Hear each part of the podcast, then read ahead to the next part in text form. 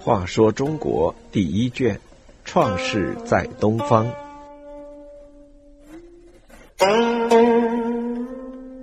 二十二，残女。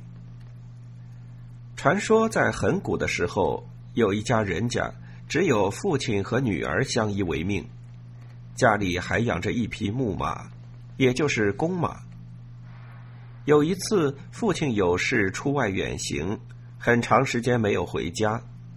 女儿思念父亲，心中忧闷，便对马开玩笑的说：“你若能为我把父亲迎接回来，我就嫁给你。”女儿本来是一句戏言，那马却听得当真起来。他忽然用尽全身力气挣脱缰绳，跑出屋外，径自朝着其父所在的方向奔驰而去。父亲在远方见到自己家的马奔跑而来，惊喜万状，立刻勒住马头，骑了上去。那马因为有心事在身，被主人骑上之后就立地不动，然后转过身来，朝着他所来的方向昂起头，鸣叫不止，其声十分悲哀。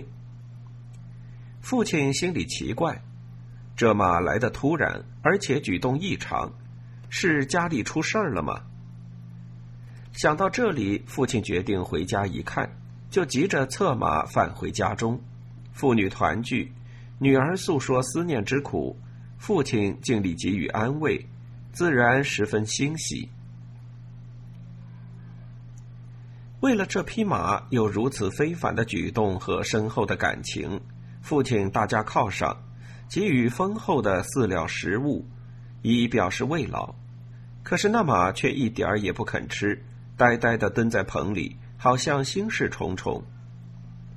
但每当看见女儿出入，立刻又喜又怒，撂起蹄子大踢大跳。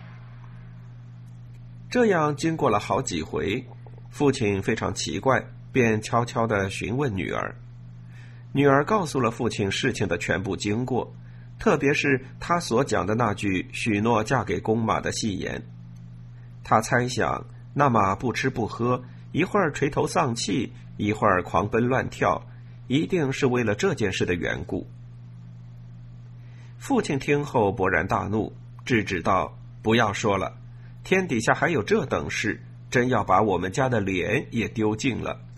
现在你把门关上，不要进出，我来处置他。”于是父亲用埋伏下的弓箭将马射死，剥下马皮暴晒于庭院中。安排好家事，父亲便与女儿告别，又继续外出工作。